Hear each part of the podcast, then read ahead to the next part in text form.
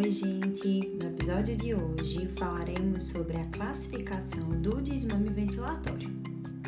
A ventilação mecânica tem como finalidade primordial o tratamento de pacientes com insuficiência respiratória aguda ou crônica agudizada, a fim de substituir a função do sistema respiratório para proporcionar, além do repouso da musculatura respiratória, uma ventilação alveolar e oxigenação arterial adequadas de acordo com as necessidades de cada indivíduo.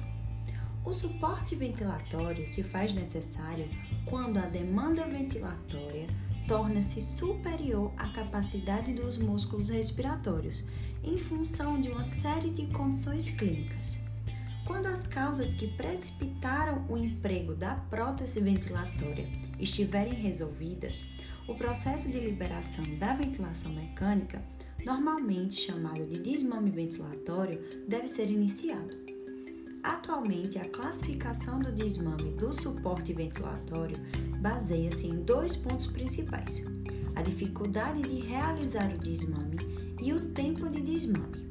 Assim, o consenso brasileiro classifica o desmame em desmame simples, quando o desmame é bem sucedido no primeiro teste de respiração espontânea, o TRE, Desmame difícil ocorre quando o paciente falha no primeiro TRE e necessita de até três tentativas de TRE em sete dias após o primeiro, e desmame prolongado.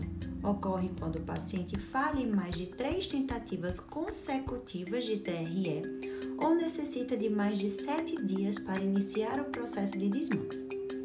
O sucesso do desmame da ventilação mecânica caracteriza-se pela manutenção da respiração espontânea por um período igual ou superior a 48 horas após a extubação ou decanulação.